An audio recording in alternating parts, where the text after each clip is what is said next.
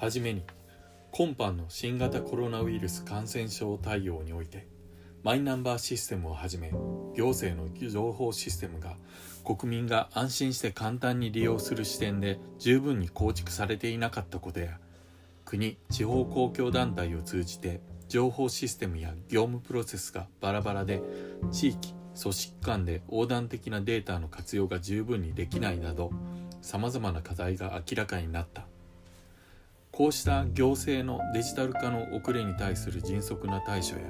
データの蓄積共有分析に基づく普段の行政サービスの質の向上こそが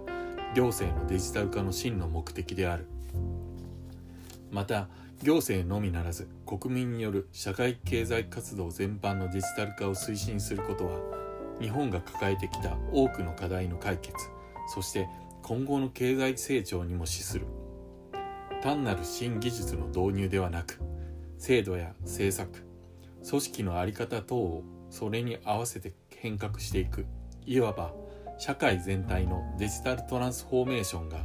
新たな日常の原動力となる。社会のデジタル化を強力に進めるため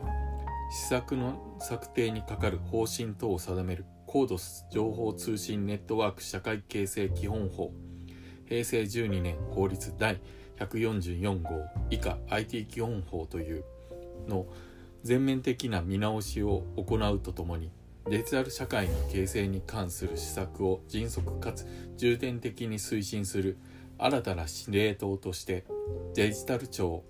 括弧仮称を設置することが必要である。この基本方針はデジタル社会の将来像 IT 基本法の見直しの考え方